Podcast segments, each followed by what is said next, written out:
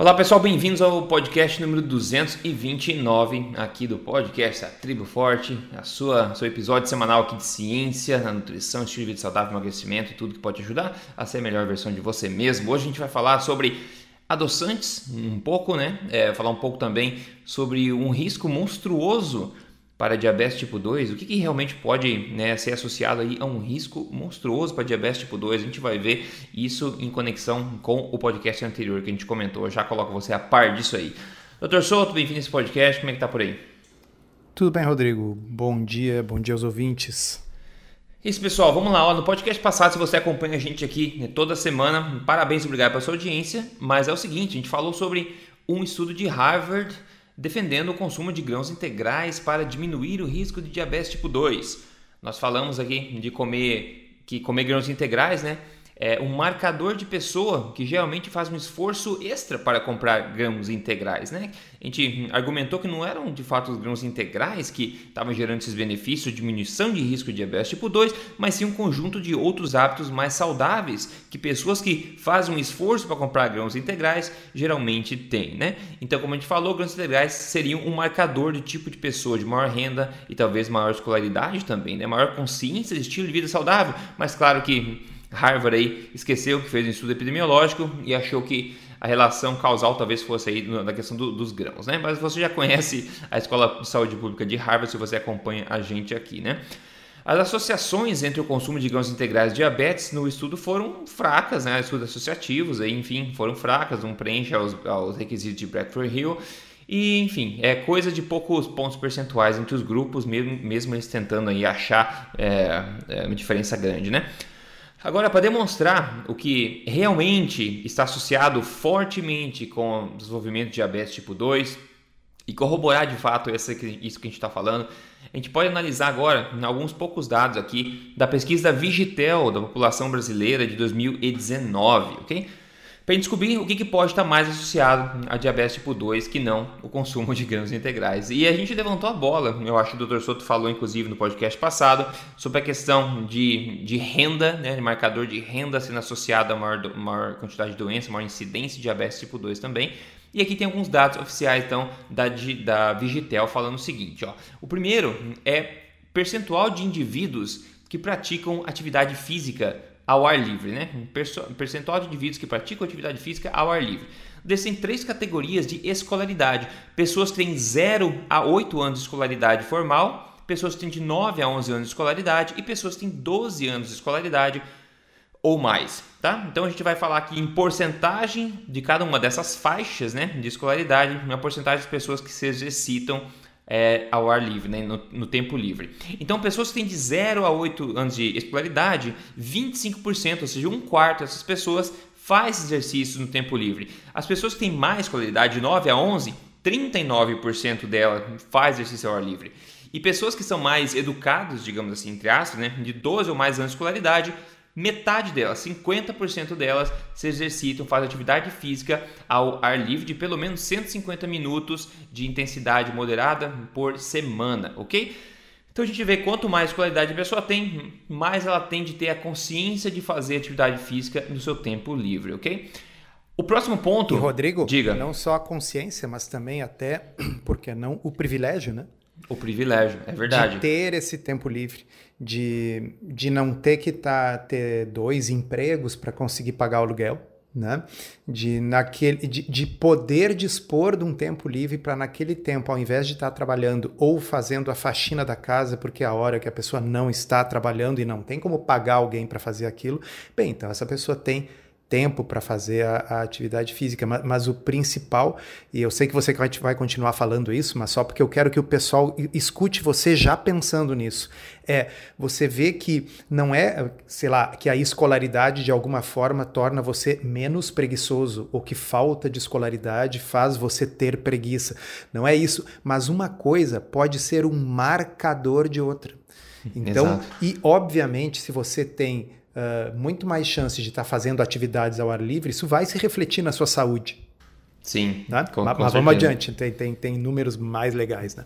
É, exato. A questão da atividade física é, é um dos marcadores de um tipo de pessoa mais afluente, como vocês vão perceber aqui, né? com maior escolaridade, etc. O segundo ponto interessante que eles estão trazendo aqui é o percentual de indivíduos que, é, que, que, referiram diagnóstico médico de hipertensão arterial. Então, pessoas que foram diagnosticadas como tendo hipertensão arterial. E a mesma coisa, as mesmas é, categorias aqui. Então, pessoas de 0 a 8 anos de escolaridade, 41% dessas pessoas reportaram aí ter sido diagnosticada com hipertensão arterial, ao passo que o grupo do meio de 9 a 11 anos foram somente 20%, ou seja, metade já né, de, de hipertensão incidência, e pessoas mais com mais escolaridade, somente 14%. Então, a gente comparar o pessoal com 12 anos ou mais de escolaridade, 14% com hipertensão, o pessoal de 0 a 8, 41% com hipertensão. Será que isso pode impactar o desenvolvimento de diabetes, câncer, outros problemas de estilo de vida, outros problemas de saúde? Será? Provavelmente, né? Ou se pode. E se mais pode. uma vez, vocês observem aqui, não é aquela, aquele risco relativo ridículo que Harvard encontra entre comer uma coisa ou comer outra, que é alguma coisa do tipo assim, um, um risco de aumentar em uh, 15%. 1,15% é. risco. Aqui, vamos fazer a continha rápida de cabeça. Vamos, vamos, eh, nós estamos vendo 14% nos que têm 12 anos de escolaridade ou mais, versus 41% nos que têm de 0 a 8. Bom, uh, se fosse 15, o dobro seria 30, três vezes. É, é praticamente vezes, é. 300% maior chance de hipertensão, de acordo com a escolaridade. E eu pergunto, a escolaridade muda sei lá, quanto sal você come, ou a escolaridade ela uh, afeta diretamente as suas artérias e deixa elas mais duras. Né? É, é, eu quero que vocês entendam que uh, a, os estudos associativos frequentemente estão medindo outras coisas. Né? E é mais legal quando a gente tem, como aqui, uma situação em que, obviamente, o motivo não é biológico, é, é, sociológico, né? Significa que essas pessoas que têm menos escolaridade têm uma série, um grande conjunto de hábitos menos saudáveis do que as pessoas que têm mais escolaridade. Provavelmente devido ao fato de que, pela renda mais baixa, essas pessoas não têm o privilégio de poder escolher os melhores alimentos, de poder fazer a sua atividade física no seu tempo livre, tempo livre esse que muitas vezes não existe né? ou não tem uma renda para pagar uma academia. Uh, uh, uh, são tantas, tantas coisas que influenciam, e, e, e, só que aqui, como é óbvio que não há uma conexão biológica, quer dizer, não é o tempo sentado na cadeira da escola que está afetando o quanto a camada muscular das suas artérias contraem, não há um nexo biológico, você diz, bom, claro, deve ter outros motivos. A grande diferença é que Harvard está vendo o mesmo tipo de associação com variáveis de confusão, só que eles estão traçando ilações causais que eles não podem. Né? É, Só é. porque estão falando de comida, então eles explicam, ah, através da fibra da comida, isso explicaria e tal. A chance disso ser verdade é tanto como, sei lá, o livro que você come pelo cheiro que você respira, o cheiro de livro está afetando a sua pressão. É, Entendeu? exato. A gente não pode esquecer que Harvard, como vocês já sabem, tem uma grande uma força ideológica aí do lado da, do plant-based. Então eles tentam sempre achar, defender isso, aí, se é a fibra, se é os grãos integrais, se é a diminuição de gordura saturada. Então eles tentam sempre achar esses vieses. E como o Dr. Soto falou, geralmente a associação que eles trazem é muito fraca. A gente traz aqui um fator socioeconômico, uma consideração socioeconômica, e a gente vê associação muito mais forte também. Eu vi um, alguém falando, não tem referência agora, é do pessoal que, um dos maiores distribuidores de carne, eu acho que é, nos Estados Unidos, e eles viram um gráfico muito legal, infelizmente não tem aqui a, a bendita da referência. Mas eles dizem que assim, quando as pessoas recebem o salário, elas compram bem mais carne. E essa curva de carne começa a cair ao longo do mês à medida que o dinheiro vai se esvaindo.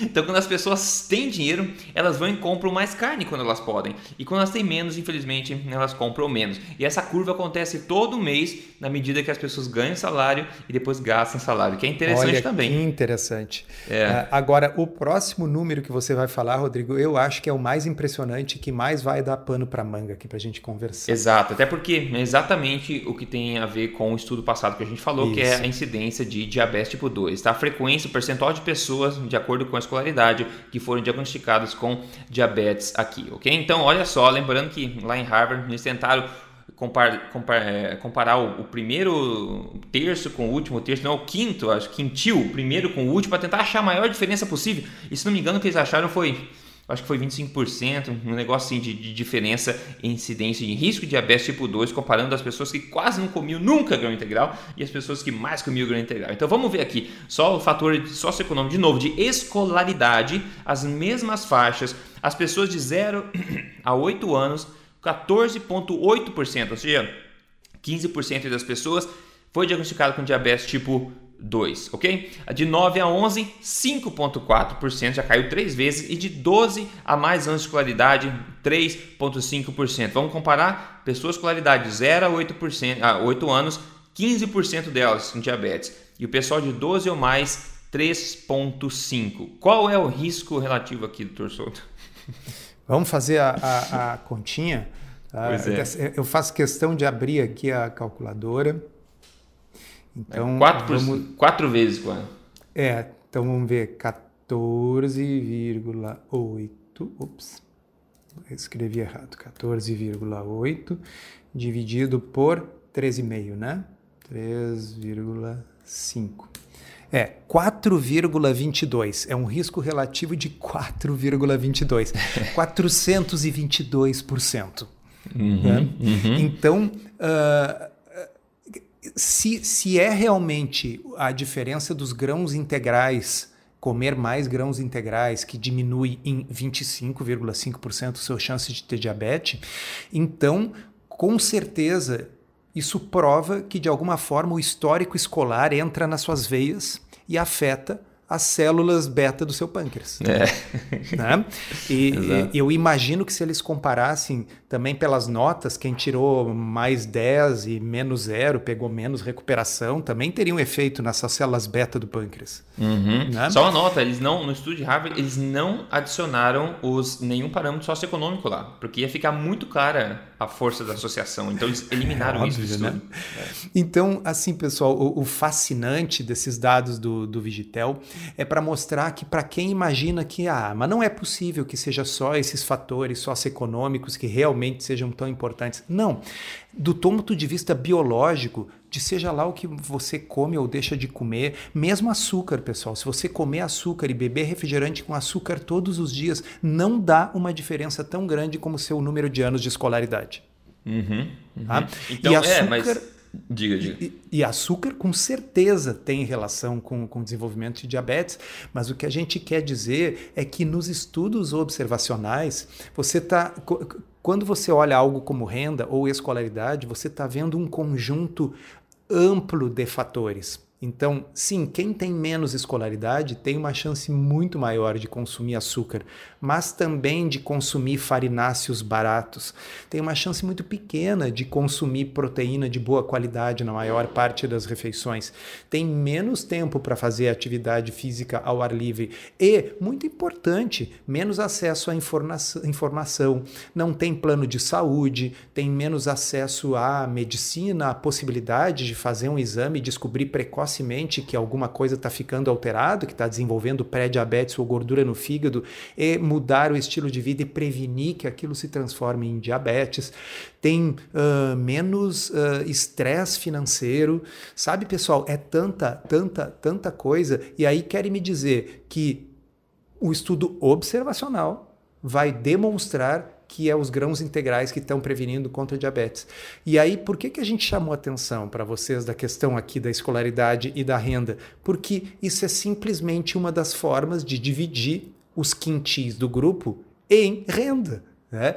Quem é que vai se preocupar em ir numa casa especializada, no, sabe, no mundo verde, no, no numa loja de produtos naturais para comprar o pão com maior número de fibras funcionais e grãos especiais, aqueles grãos que só crescem nas encostas do, do, do dos Andes, né?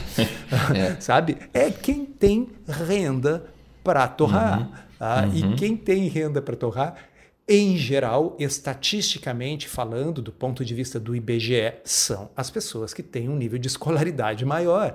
Então, quando você está comparando quem consome mais grãos integrais e menos grãos integrais, você não está apenas comparando grãos integrais, querido. Você está comparando pessoas com rendas e escolaridades diferentes. E como nós vimos, renda e escolaridade provocam diferenças de 400% na incidência de diabetes.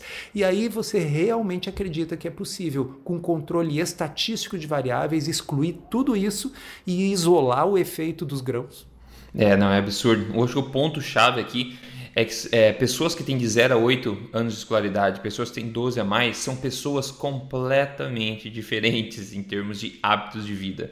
E não tem como comparar né, maçãs com cacto, não tem como fazer isso. Então o pessoal de Harvard, assim, o pessoal de Harvard devia saber disso. Eles sabem, só que a ideologia desses caras é mais forte que a razão deles, pessoal. Por isso que a gente fala, seja cético sempre, senso crítico. Não importa quem está falando, nunca a opinião de alguém vai ser mais importante do que a evidência que suporta essa opinião, né? E a gente está vendo um exemplo claro disso aí.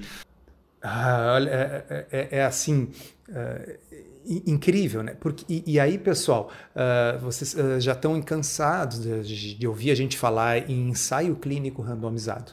Né? Mas uh, o ensaio clínico ele existe justamente porque se reconheceu a importância de todas essas variáveis de confusão. Existem as variáveis de confusão cujo a existência a gente conhece e tenta tenta, pelo menos, controlar matematicamente quando faz um estudo observacional, mas tem outras variáveis de confusão que, que você não conhece, que você nem sabe que são importantes. Né? E uh, o, o ensaio clínico randomizado, ao sortear pessoas para dois grupos, pelo sorteio, estatisticamente, os grupos tendem a ser similares em relação a todas as variáveis exceto aquela que você está testando. E aí vem aquele fenômeno muito interessante. Quando você pega pessoas com sobrepeso, com diabetes, com pré-diabetes e randomiza para um grupo que tem restrição de carboidratos, e se restringe carboidratos, restringe os grãos integrais. Né?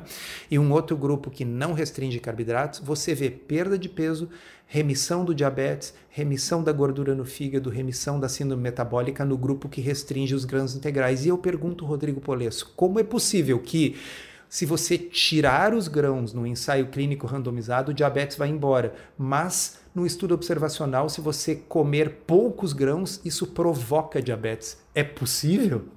De acordo com a lógica de Harvard, acho que sim. Então, cuidado pessoal que estuda em Harvard, que pode aprender uma lógica diferente daquela do resto do mundo, né? Porque é impossível que uma coisa que cause mal, né? Que cause mal e, e cause bem ao mesmo tempo. Não tem como caber as duas coisas. Sa saiu esses dias uma notícia que em vários municípios do estado de São Paulo, onde estava se revisando a violência policial, uh, que o, houve um aumento do número de homicídios praticados pela polícia e eu não me lembro em quantos municípios a totalidade das pessoas que tinham sido mortas pela polícia eram negros. Isso está bem na moda agora, é uma coisa que está sendo discutido bastante no mundo. Tá? Se você for seguir a lógica de Harvard, você vai chegar à conclusão o quê? Que ser negro atrai fisicamente a direção da bala. É. Meu Deus do céu. Né? Pois é, é isso que Harvard diria, né? É sacanagem. É isso aí. Ah, então, assim, obviamente, essa cor da pele está associada com uma série de outros fatores do ponto de vista uh, epidemiológico, mais uma vez, como renda, como escolaridade, como estar mais sujeito a viver em comunidades onde existe mais tráfico de droga e violência. Né? Então, assim como a gente tem esse bom senso e esse ceticismo quando pensa nessas coisas sociológicas, né? vamos pensar que alimentação e estilo de vida fazem parte dessas coisas sociológicas e elas podem ser marcadores, sim, de renda de status social, de acesso à saúde. Tá? e que, portanto, quando você compara quem come grãos integrais com quem não come, quem bebe vinho com quem não bebe, é, você está comparando não apenas o vinho, porque não é um estudo randomizado, não apenas uhum. o grão integral, porque é não tipo é um de pessoa. randomizado. É o tipo de pessoa. E você está segregando grupos de pessoas baseadas em algumas características que distinguem esses grupos em relação aos outros, em relação a uma série de outras coisas. Né? Vamos dizer, comparar quem come o quintil que come mais grãos integrais com o quintil que come menos grãos integrais poderia ser comparar quem anda de ônibus e trem lotado com quem anda no próprio carro. Exato. Exatamente. Vocês entendem, pessoal? Pelo, pelo amor de Deus, é importante que isso fique claro cada vez que você lê um estudo observacional de epidemiologia nutricional, você está fazendo o equivalente ao que eu publiquei anos atrás lá no meu blog, onde eu botei uma notícia lá do Enem, né, que mostrava que se você comparar alunos brancos e alunos negros, tem um grande gap, uma grande distância. Os alunos de uh, negros e pardos têm um desempenho muito pior no Enem. E você concluir, como Harvard concluiria no que diz respeito à comida, que isso aí é o quê? Porque a cor da pele deixa eles com QI mais baixo. Uhum, né? Uhum. Você sabe que não é. Você sabe que essa cor da pele é um marcador de escolaridade, é um marcador de uh, injustiça é, socioeconômico, né? socioeconômico. Uhum. Uh, então use este mesmo senso crítico que você usa para ler essa notícia do Enem e use para comida e para notícias sobre alimentação e vírgula, né, Rodrigo, para tudo na vida. Para tudo na vida. Isso com certeza vai te proteger de muita, muita armadilha que a gente vê por aí. Pessoal, importante esse podcast, hein? Passem para a galera aí, passa a mensagem para frente aí, porque é, as pessoas que entendem isso que a gente acabou de falar, pessoal, isso dá uma liberdade para você entender tanta coisa e ficar muito menos suscetível a qualquer armadilha aí que a gente vê no mundo, porque esses tipos de estudos são usados em todo lugar na mídia para manipular as pessoas, para gerar manchetes que falam o que não condiz com o estudo, etc. Esse é um conhecimento poderoso que acho que todo mundo deveria saber. Então, ajude a espalhar esse podcast a Tribo Forte, esse é o episódio número 229. Para a gente finalizar aqui, um, um papo rápido sobre adoçantes, bebidas adoçadas, olha só. Tem um novo ensaio clínico randomizado, publicado agora dia 22 de julho no Jornal da Associação Americana do Coração, onde eles procuraram testar os diferentes impactos de bebidas adoçadas com açúcar, bebidas é, não calóricas, mas adoçadas artificialmente, e bebidas não adoçadas em marcadores metabólicos, o peso, sensibilidade ao sabor do doce, etc. Eu particularmente achei o estudo um pouco fraco, você vai entender já por quê, e não muito bem controlado. No entanto, eu acho que a gente pode ainda assim discutir alguns pontos aqui. Foram 203 adultos que foram acompanhados, pessoas essas que costumeiramente consomem bebidas adoçadas com açúcar, e elas foram divididas aí em três grupos no estudo, né? E durante um ano inteiro, o pessoal do estudo mandaria para casa de cada, de cada pessoa de cada um desses grupos, né? Bebidas adoçadas ou bebidas é, adoçadas artificialmente ou bebidas não adoçadas. Então eles iam me enviar para casa, cada um desses três grupos aí durante o ano inteiro, esses três diferentes tipos de bebidas. No final do estudo, eles foram ver a diferença entre os grupos. Tá? Então, enquanto eles não viram né, grandes diferenças em termos de marcadores metabólicos, eles notaram uma diferença favorável nas pessoas que tinham mais adiposidade, adiposidade central, né, a gordura visceral. Essas pessoas, né, ao substituir a bebida adoçada que elas estavam acostumadas a tomar e começar a beber a bebida adoçada artificialmente, né, ou bebida não adoçada, elas perderam mais peso. Outro ponto foi que o consumo de bebidas não adoçadas, as, nesse grupo as pessoas é, reportaram ficarem um pouco mais sensíveis ao sabor doce também. Talvez muita pessoa, muita gente que tenha feito substituição pode aí se relacionar a isso. O estudo é de difícil conclusão porque as pessoas todas, como eu falei, elas estavam seguindo as suas dietas habituais em casa, fora do controle do, do, pessoal do estudo. Então tem muita variável de confusão também, apesar de ser um ensaio clínico randomizado, as pessoas estavam em casa comendo o que estavam comendo e só recebiam essas caixas de bebida em casa durante um ano para análise. Né? Mas mesmo assim, eu acho que no, no contexto da, das outras uh, da literatura que a gente tem disponível sobre o consumo de bebidas adoçadas com adoçantes não calóricas, etc., a gente pode, enfim, reforçar alguns pontos aqui, eu acho, doutor Souto. É. Uh, eu eu acabei dando bola para o estudo porque ele é um estudo que o investigador principal é o David Ludwig e eu sou descaradamente fã do Ludwig. De Harvard. Ele escreve, eu leio. É, ele é de Harvard, mas é, assim... É, nem todo mundo de Harvard. ele não é da Escola de Saúde Pública. Exato, exato. Tá? Bom, e eh, eu, eu, acho que ele é um estudo que tem fraquezas que você levantou. Por outro lado, ele não deixa de ser um estudo um pouco mais de vida real. Né? Não é as pessoas em ala metabólica super controladas, é as pessoas vivendo mesmo nessas casas e nos ajuda a pensar assim uh, o que, que acontece se a gente fizer simplesmente essa substituição, tirar bebidas adoçadas com açúcar. Uh, então, no grupo como um todo, não fez muita diferença. Tá? No grupo com a obesidade central, ou seja, em pessoas com resistência à insulina, com síndrome metabólica, bem nesses indivíduos houve diferença de uh, perda de peso né, e de melhora de, uh, de outros parâmetros. Então, Claro, como era uma análise de subgrupo, aqueles que estão nos ouvindo, que conhecem um pouco mais de metodologia científica, sabe que tem que ter um, um, certo ceticismo com relação a esse resultado, que quando você começa a analisar subgrupos, o estudo perde um pouco do seu poder.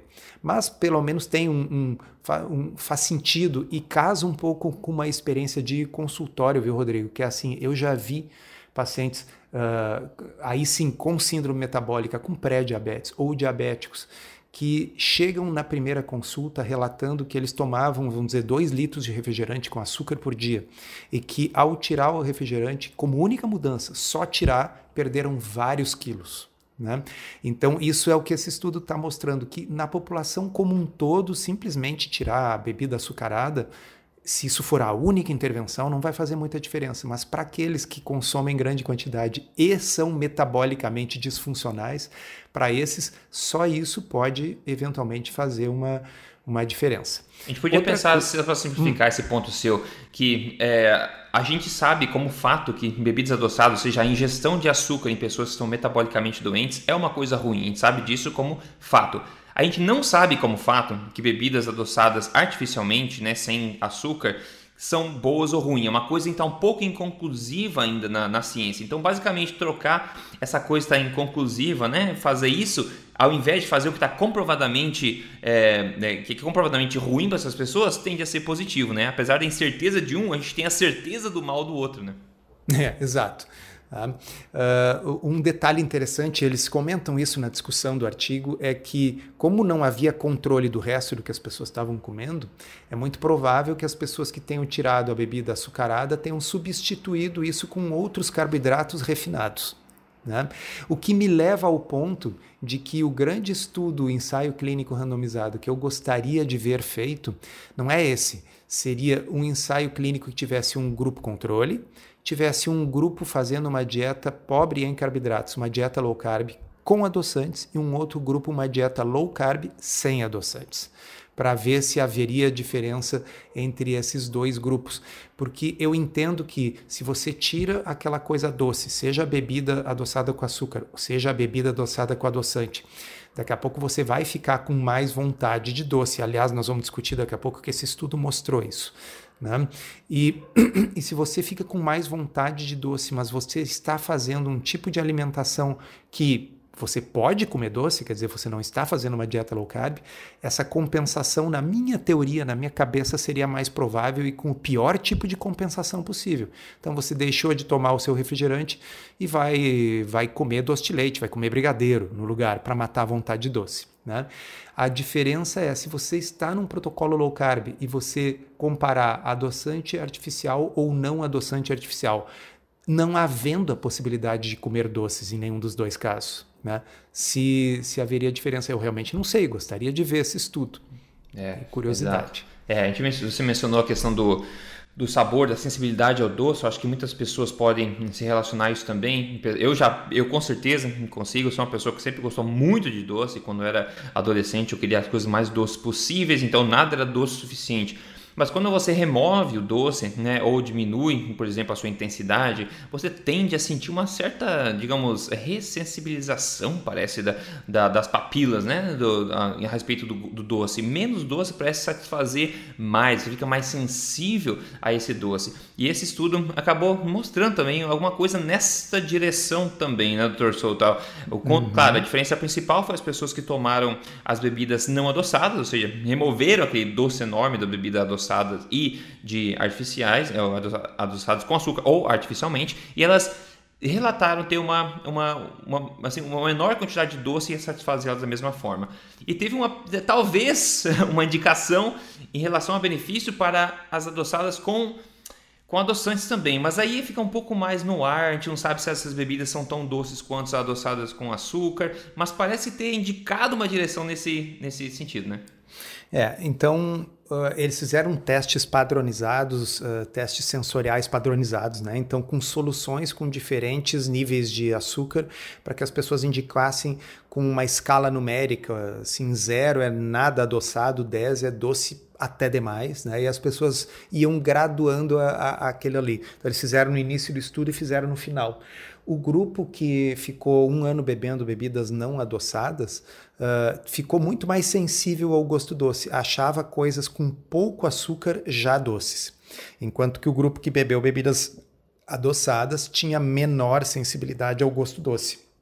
Mas, e isso é interessante, as bebidas adoçadas artificialmente produziram também uma menor sensibilidade ao gosto doce, de, uh, uh, desculpa, uma maior sensibilidade ao gosto doce depois de um ano. As pessoas uh, não ficaram tão dessensibilizadas ao gosto doce do que aquelas que bebiam bebida açucarada direto. Tá? Então, se a gente olha o gráfico no estudo, a gente vê tem uh, o, o, é uma escadinha, né? O grupo que bebia bebidas com açúcar era o que estava mais anestesiado com relação ao doce, precisava beber coisas muito doces para achar que eram doces. O grupo que bebia bebidas adoçadas artificialmente estava mais sensibilizado ao gosto doce e o grupo que bebida, bebia bebidas não adoçadas era obviamente o que estava mais sensibilizado de todos. Houve significância estatística em relação às bebidas açucaradas em termos de ser melhor, tanto as não adoçadas como as adoçadas artificialmente. E não chegou a ter diferença estatística entre as adoçadas artificialmente e as não uh, adoçadas, embora tenha havido, como o Rodrigo brincou comigo ali, uma tendência, diferença entre as duas.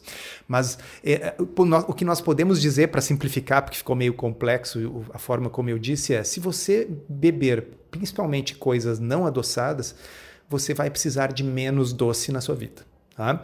Agora, se você beber bebidas adoçadas artificialmente, isso ainda é melhor nesse quesito de percepção da doçura das coisas do que se você beber coisas adoçadas com açúcar. É, é, exatamente. É isso aí, pessoal. Então fica aí mais uma coisa que talvez você já sabia, mas agora tem mais evidência por trás para indicar que a direção parece ser essa mesmo, né? E claro, fica sempre valendo a ideia de beber açúcar ser uma má ideia, né, pessoal? Pelo amor de Deus, é uma das piores coisas que a gente pode fazer hoje em dia. Vamos lá. É... Ah, tá. A gente fala do que a gente comeu no almoço, ou vai comer no almoço agora, deixa eu contar para vocês o caso aqui da Gabriela Figueiredo, ela mandou a foto do antes depois dela, ela falou, Rodrigo, sou mais um caso de sincera gratidão, segui suas dicas e em menos de dois meses consegui destravar meu metabolismo e perdi 10 quilos, sou mãe, com 35 anos já havia perdido as esperanças, eu sempre malhei e acreditava estar em uma alimentação saudável e nem assim consegui emagrecer. Tá aí, 10 quilos antes e depois, uma foto bem legal para ver bem. A foto fica sempre junto com a transcrição lá no emagrecerdevez.com no número do episódio, ok? Então, parabéns, Gabriela, obrigado por, por enviar seu antes e depois. Como eu sempre digo, quem quer emagrecer baseado em evidência e está disposto a pegar um atalho, entra no programa código emagrecerdevez.com.br aí, que você pode ver a apresentação e se te agradar, você pode fazer parte dessa turma que está emagrecendo de forma saudável, baseado em evidência. Doutor Souto, que, que você vai aprontar aí para o almoço? Ah, hoje é surpresa, será um Kinder Ovo, né? porque é, hoje eu vou, vou dar uma passada na casa da minha mãe e vou poder experimentar prato surpresa da. Botem aí no Instagram, pessoal. Da arroba Sila Melodias. É. Sila com S. Tá? Que é a cozinheira que é capaz de transformar qualquer coisa num prato low carb maravilhoso. Ah, então é uma caixinha de surpresa hoje. Você nunca sabe o que vai ser, mas sabe que vai ser bom, né? É, assim, é, o que eu sei é o seguinte: não importa se o que entrar lá for um chuchu, o que vai sair vai ser uma iguaria. Oh, com certeza. Hoje é muito simples fazer uma carne moída aqui. Eu comprei carne moída de gado de pasto e vou fazer simples com sei lá o que para acompanhar. Às vezes acompanhamento pode ser mais carne moída também, vai muito bem, não sei, vamos ver.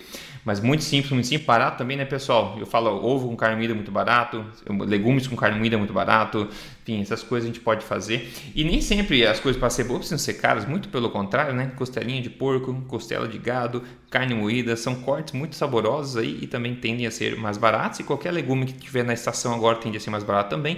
Faz da manteiga, um azeite de oliva, o que você quiser. Fica fácil, uma alimentação poderosa, leve para o teu sistema digestivo, digamos assim, mas é muito poderosa em nutrientes. Então é uma ideia aí que alimentação forte pode se adaptar a qualquer bolso, a qualquer marcador socioeconômico, digamos assim. Rodrigo, Pessoal, vamos, vamos fazer uma dica de livro para os nossos ouvintes? Claro. Ah, então, assim, infelizmente, pessoal, por enquanto só em inglês, tá? Mas para quem lê o idioma ah, inglês, uh, o livro chama-se Sacred Cow, ou A Vaca Sagrada em português. Uhum. Tá? É escrito pelo Rob Wolf, que é o autor do The Paleo Solution e de um livro que existe traduzido para o português, que a gente pode sugerir tranquilamente aí para vocês, que é o uh, Programado para Comer, o nome do livro. Mas o livro esse é espetacular. A, a coautora dele é a Diana Rogers, que é uma nutricionista que tem uma fazenda de agricultura regenerativa. Então ela sabe tanto o lado da nutrição como o lado da criação de animais. E, e o livro, Rodrigo, é espetacular.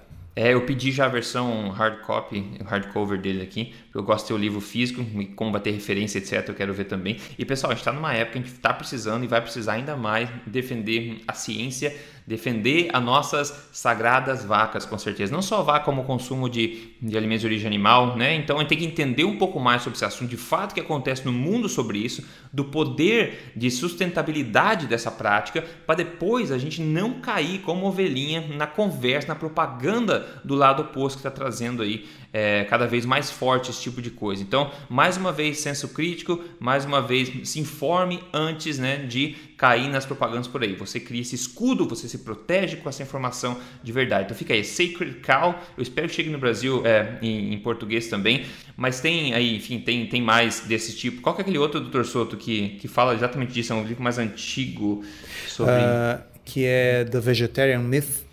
Ah, não, não, não, é daí não, da, da, daqui, né? É, é um outro sobre vaca também, é sobre pecuária. Oh, caramba. Ah, eu acho que eu sei, eu li também, mas agora me falhou. É, fugiu. Mas tem mais, pessoal. Se vocês colocarem na, na Amazon e talvez procurar por Sacred Cow, às vezes sugerem livros parecidos e você consegue ver. Mas ah, o meu ponto aqui é para você se informar de fato com o que acontece de fato na pecuária, como a prática funciona, como ela é natural ou como ela é artificial, quão sustentável ela é. Porque com, a, com base nesses fatos, você pode decidir de fato aí você pensar na sua cabeça e escolher aí a sua opinião e não ficar somente aí é, suscetível à propaganda é, muitas vezes falsas que é colocada pelo outro lado, digamos assim, né?